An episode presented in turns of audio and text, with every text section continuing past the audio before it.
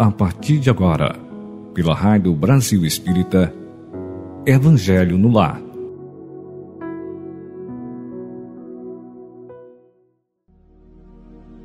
Olá, amigos ouvintes da Rádio Brasil Espírita. Bom dia, boa tarde, boa noite ou onde quer que vocês estejam. Tudo bem com vocês? Eu espero que sim.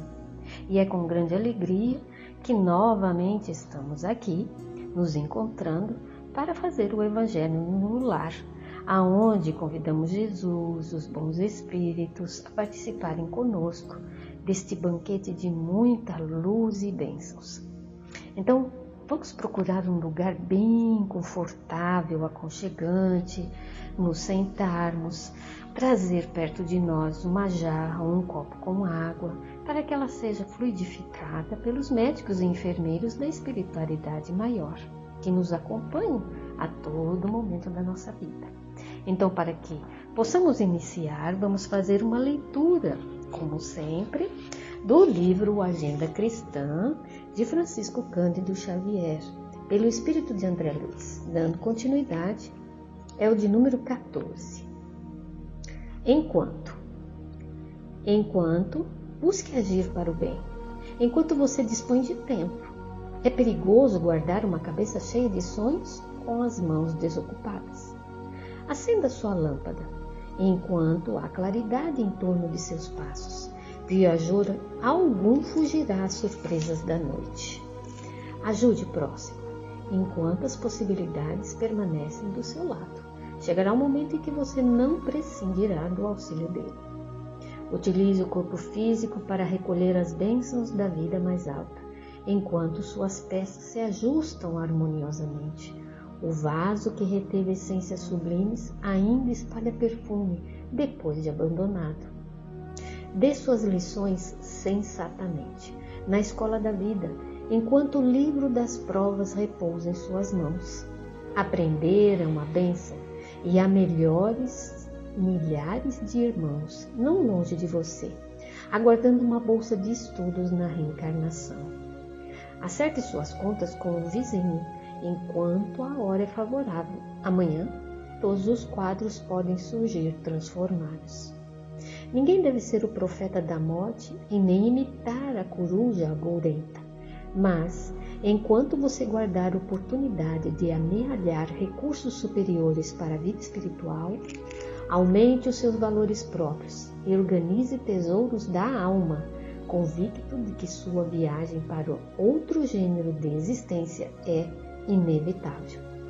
Então, meus irmãos, enquanto nós estamos aqui, enquanto nós temos essa hora agora em nossas mãos, vamos fazer melhor na situação em que nos encontramos e com aqueles que conosco convivem, porque Amanhã não saberemos se estaremos juntos ou teremos essa oportunidade que estamos tendo agora. Para termos um futuro melhor, nós temos que fazer agora e não deixar para amanhã. Porque amanhã, como diz a nossa mensagem, pode ser que os lugares, as pessoas, as oportunidades serão diferentes. E eu perdi essa oportunidade hoje de fazer o melhor para o amanhã. E vamos então, meus amigos, fechar os nossos olhos para fazer a nossa prece e abrir os olhos da alma, respirando esse hálito divino profundamente, bem devagar, para que o nosso corpo esteja totalmente relaxado e entrar em sintonia com o universo, entrar em sintonia com o nosso Pai Maior e trazer para a nossa mente, para a nossa tela mental, a imagem sublime, amorosa do nosso amigo e irmão Nazareno, para que ele possa estar aqui em nosso lar, juntamente com os amigos espirituais, para que eles possam fazer uma higienização, uma varredura em cada cantinho do nosso lar, retirando todos os pensamentos negativos, toda tristeza, todos os miasmas ruins e possíveis irmãozinhos que de alguma forma possam estar influenciando a nossa mente, para que eles sejam conduzidos a locais onde eles possam ser auxiliados, por não saberem que o que estão fazendo estão causando mal para nós e para eles próprios. E que Jesus a espiritualidade amiga nos abençoe, nos ampare, nos ajude para trazermos a intuição, o conhecimento, aclarar as nossas ideias, para que nosso, o nosso agir seja condizente com a doutrina do nosso Mestre. Nos ampare e esteja conosco neste momento de Evangelho no lar. Que assim seja. Meus amigos, vamos dar continuidade ao nosso estudo do livro Jesus no Lar, que é uma obra psicografada por Francisco Cândido Xavier e o Espírito Neo Lúcio. Como eu sempre digo, é uma obra que conta histórias. Conta-se, Neo Lúcio conta que Jesus, com os seus discípulos na casa deles, sentado ali no momento pós, né, comerem, Jesus então né, ouve as indagações dos seus discípulos que vêm perguntar para eles diante de, de vários problemas que eles têm no dia a dia e Jesus, através de uma história, lhes dá uma lição. Mas serve para nós, né? serve para que nós possamos também refletir diante das nossas ações, do nosso próximo quando tem alguma atitude que a gente possa reavaliar e que essa atitude do nosso próximo primeiro entre dentro de nós como lição valiosa. Né? Então vamos a, a de número hoje 47, já estamos terminando esse livro, que se chama O Educador Conturbado. Comentava André, o apóstolo prestativo, as dificuldades para afeiçoar-se às verdades novas, quando Jesus narrou para a edificação de todos. Aí vem Jesus, então, com a história. Um homem singularmente forte, que se especializara em variados serviços de reparação e reajustamento. Ele foi convidado por um anjo a consertar um aleijado que aspirava ao ingresso no paraíso e ele aceitou a tarefa. Avizinhou-se do enfermo, de martelo em punho, e não obstante aos gritos e lágrimas que a sua obra arrancava do infeliz, aprimorando-o dia a dia, cumpriu o prometido. O mensageiro divino satisfeito rogou-lhe a contribuição no aperfeiçoamento de uma velha coxa que desejava ardentemente a entrada na corte celeste. O trabalhador, então robusto, indiferente aos gemidos da anciã, impôs-lhe a disciplina curativa e gradativamente colocou-a em condições de subir às esferas sublimes. O ministro do Alto, jubiloso, solicitou-lhe o concurso no refazimento de um homem chagado e aflito que anelava a beatitude do paraíso. O consertador não hesitou absolutamente inacessível aos falatórios do infortunado, queimou-lhe as úlceras com atenção e rigor, pondo-o em posição de elevar-se. Terminada a tarefa, o anjo retornou e requisitou-lhe a cooperação em benefício de um jovem perdido em maus costumes. O restaurador, então, tomou o rapaz à sua conta e deu-lhe trabalho e contenção com tamanho ensino que em tempo breve a tarefa se fazia completa. E assim, o emissário de cima pediu-lhe colaboração em diversos casos complexos de reestruturação física e moral, até que um dia o emérito educador, entediado da existência imperfeita na terra, implorou ao administrador angélico a necessária permissão para seguir em companhia dele na direção do céu. O embaixador sublime revistou minuciosamente informou que também ele devia preparar-se com vistas ao grande cometimento. Mostrou-lhe os pés irregulares, os braços deficientes e os olhos defeituosos, e rogou dessa vez reajustasse ele a si mesmo, a fim de elevar-se. O disciplinador começou a obra de alto aprimoramento, esperançoso e otimista. Entretanto, O seu antigo martelo lhe feria agora tão rudemente a própria carne que ele, em vez de consertar os pés, os braços e os olhos, caiu a contorcer-se no chão, desditoso e revoltado, proferindo blasfêmias e vomitando injúrias contra Deus e o mundo, quase paralítico e quase cego. Ele mesmo não suportara o regime de salvação que aplicara aos outros e ao próprio anjo amigo. E o próprio anjo amigo, desculpa, ao reencontrá-lo com extrema dificuldade, o identificou tão diferente se achava. Fim do longo exame a que submeteu o infortunado, o mensageiro do Eterno não teve outro recurso senão confiá-lo a outros educadores, para que o reajustamento necessário se fizesse, com o mesmo rigor salutar com que funcionara para os outros, a fim de que o notável consertador se aperfeiçoasse convenientemente para então ingressar no paraíso.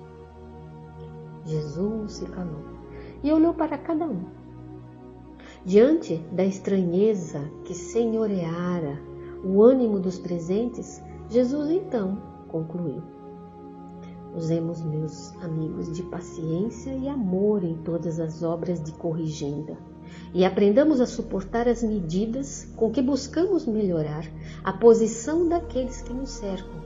Porque para cada espírito chega sempre um momento em que deve ser burilado com eficiência e segurança para a luz divina. Que história, meus amigos, que história. Quando tivermos que corrigir ou ensinar o nosso irmão, pensemos: eu vou também receber essa corrigenda e vou suportar? Então, cuidado, porque com o mesmo rigor que eu usar contra ao meu próximo, eu também poderei ser corrigido desta forma. Então, que eu use, como disse Jesus, de amor, de paciência, para quando for corrigido, eu também terei a paciência e o amor daquele que irá me ensinar. Vocês viram que no final esse homem foi submetido a outros instrutores, provavelmente não tão rigoroso como ele, porque não suportou. Então, que usemos de mais paciência, de respeito e de amor. E aí, eu fui buscar para nós, no Evangelho segundo o Espiritismo, quando nós estamos passando por momentos difíceis, porque nós passamos por momentos difíceis quando estamos passando por alguma prova, espiando coisas que nós fizemos, que nós deixamos de fazer. E muitas vezes vem a dor, como veio a dor por aquele homem né? que educou com tanto rigor aos outros e quando ele foi submetido ao à educação com o mesmo rigor dele, ele não suportou. Mas para que nós possamos suportar as nossas provas, suportar a caminhada, a nossa caminhada, que a maioria das vezes nós jogamos pedra o tempo todo e depois nós temos que retornar e retirar essas pedras do nosso caminho, calhaus, o joio, plantamos joio, não plantamos flores, não plantamos frutas, plantamos cactos e a gente se esquece que nós temos que retornar pelo mesmo caminho. E aí nós, nós blasfemamos, nós ficamos irritados no caminho que nós mesmos fizemos. Precisamos ficar atentos. Vamos então fazer uma, um caminho melhor, mais bonito, mais suave, cheio de flores, de árvores frondosas com frutas, para que quando nós voltarmos nesse caminho, não passamos fome, não passamos frio, nem sede, somente amor, paz e respeito. Mas enfim, eu fui buscar lá no item, capítulo 6 do Cristo Consolador desse amigo, desse irmão que nos ajuda, que nos consola, que está sempre conosco, nos dando lições a todos os momentos. O seu Evangelho é o nosso farol que nos norteia, que nos ajuda a fazer uma caminhada mais suave, a retirar o calhaus que nós mesmos nos colocamos no caminho com mais eficiência. Né? Então ele vem aqui no item 7 falando que ele é, que ele é o médico das almas e que ele nos vem trazer o remédio que vai nos curar. Os fracos, os sofredores, os enfermos são os seus irmãos prediletos e que ele vem salvar. Jesus diz para vir até ele. Todos nós que sofremos, todos nós que nos achamos oprimidos e seremos consolados e aliviados. Não vamos buscar né, alhures a força, a consolação, porque o mundo é impotente para dar. Então não vamos buscar aqui, né, no mundo, a força e a consolação. Esse mundo é perecível, ainda, né, de provas e expiações. Deus, que é nosso Pai, dirige um supremo apelo aos nossos corações. Devemos escutá-lo.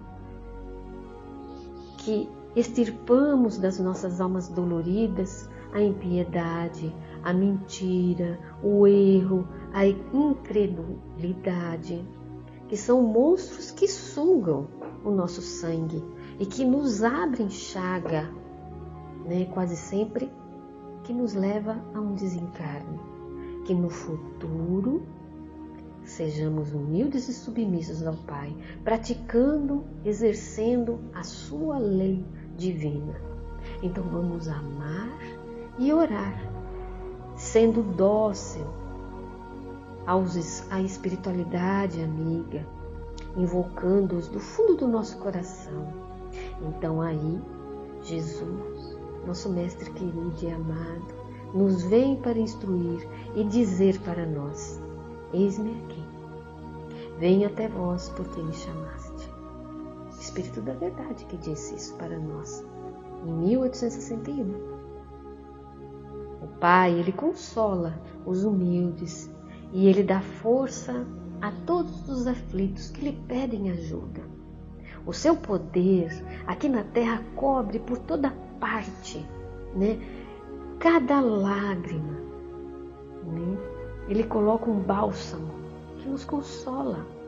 E a abnegação e o devotamento nosso é uma prece contínua que encerra um ensinamento profundo e a sabedoria humana, né, nossa, reside nessas duas palavras. Que possam então todos os espíritos, todos nós que sofremos com compreender essa verdade, em vez de ficarmos clamando contra as nossas dores, contra nossos sofrimentos morais, né, que neste mundo nos cabe em partilha. Então vamos tomar por divisa essas duas palavras, devotamento e abnegação. E vamos ser fortes, porque elas resumem todos os deveres da caridade e da humildade. O sentimento do dever cumprido nos dará repouso ao espírito e resignação.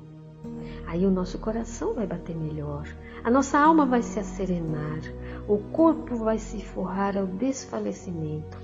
Por isso que o corpo tanto menos forte se sente quanto mais profundo golpeado é o espírito.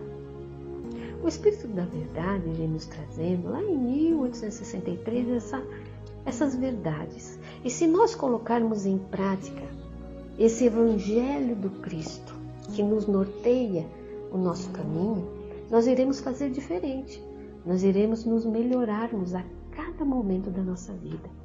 Vigiar os nossos pensamentos, vigiar os nossos atos, as nossas ações, diante de nós mesmos e diante dos nossos irmãos de caminhada. Orando no momento em que a nossa alma se acerenar ou quando estivermos meio atripulados, que pensemos primeiramente em Jesus pensarmos assim: o que será que Jesus faria nesse momento? O que será que ele faria? Com certeza, ele usaria da humildade, da abnegação, da caridade, do amor, da paciência. Porque nós estamos estudando, aprendendo a cada dia, cada evangelho que escutamos e que nós que fazemos aprendemos um pouquinho mais que só através do amor, através do estudo do Evangelho, que não precisa ser é, é, toda hora, toda hora, não. Se fizermos o Evangelho, pelo menos que seja uma vez ou duas vezes por semana, se sentirmos a necessidade, mas se praticarmos esse, esse Evangelho na nossa vida, a cada dia um pouquinho, com o respeito ao nosso próximo, com a paciência, nós iremos modificar. Porque a modificação não é de uma hora para outra. Porque nós tivemos milênios e milênios para ser o que somos hoje. Se nós queremos nos transformarmos para melhor, nós temos que começar agora, mas não vamos ser diferente amanhã, daqui a algum tempo. Quando? Não sabemos. É o sentir nosso de cada dia que irá nos transformar para melhor. Se Deus, nosso Pai, tem tanta paciência conosco, vamos ter paciência conosco também.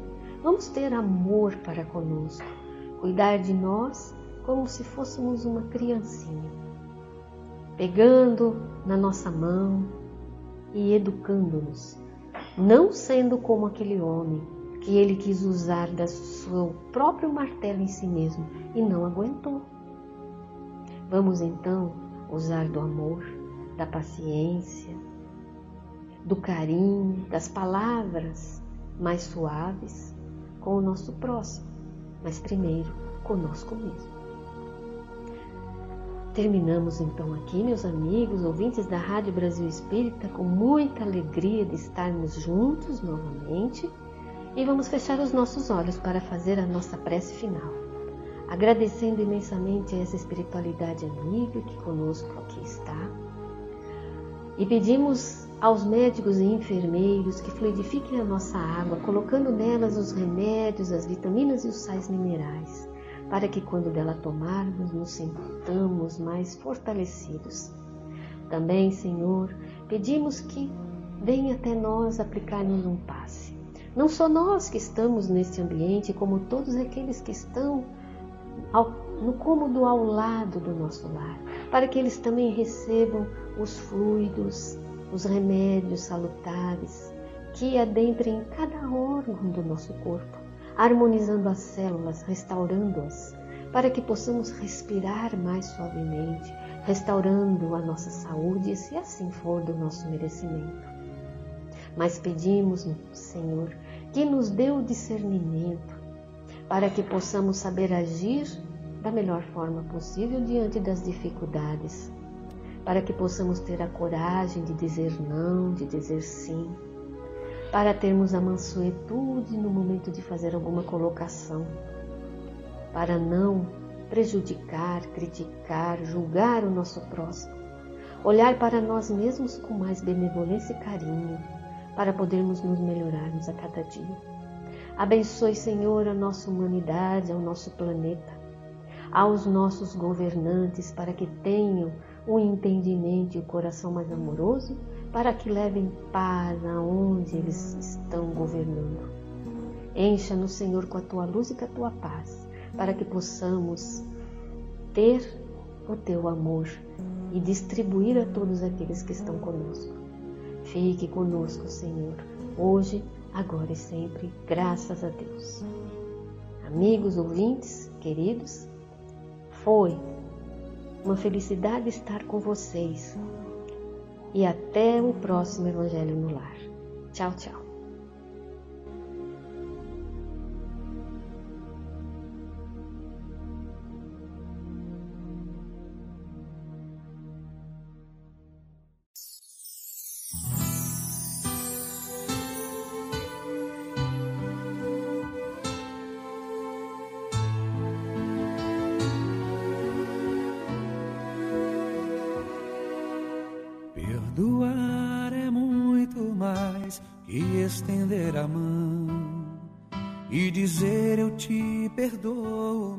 Meu irmão.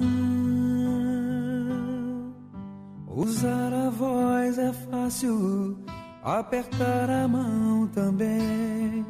O difícil é revelar o coração. Mas se o coração perdoar, é fácil perceber. Pois o coração é cúmplice do olhar. Perdão que sai do coração é joia rara de encontrar e está na sinceridade de um olhar. Se eu te machuquei, reconheço que errei. Eu agora percebi quanto mal eu te causei. Como vou falar de amor se eu não souber amar? Eu preciso de você para me ensinar.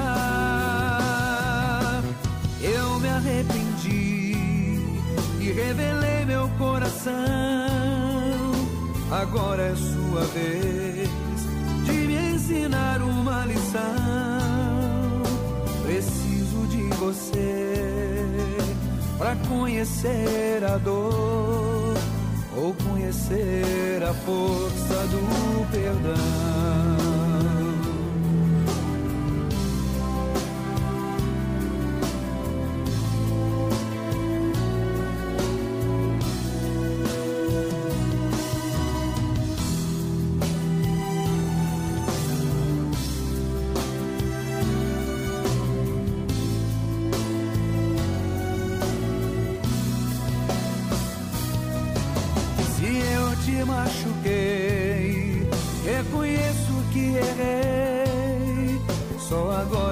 Percebi quanto mal eu te causei. Como vou falar de amor se eu não souber amar? Eu preciso de você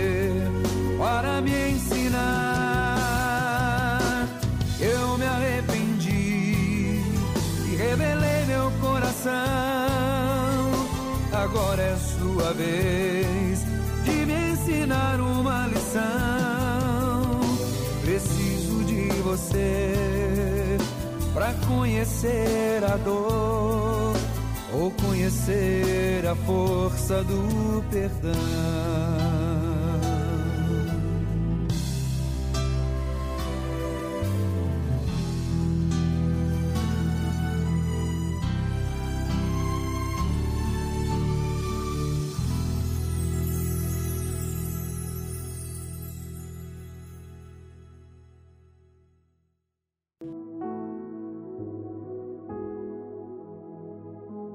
Você escutou pela Rádio Brasil Espírita Evangelho no Lar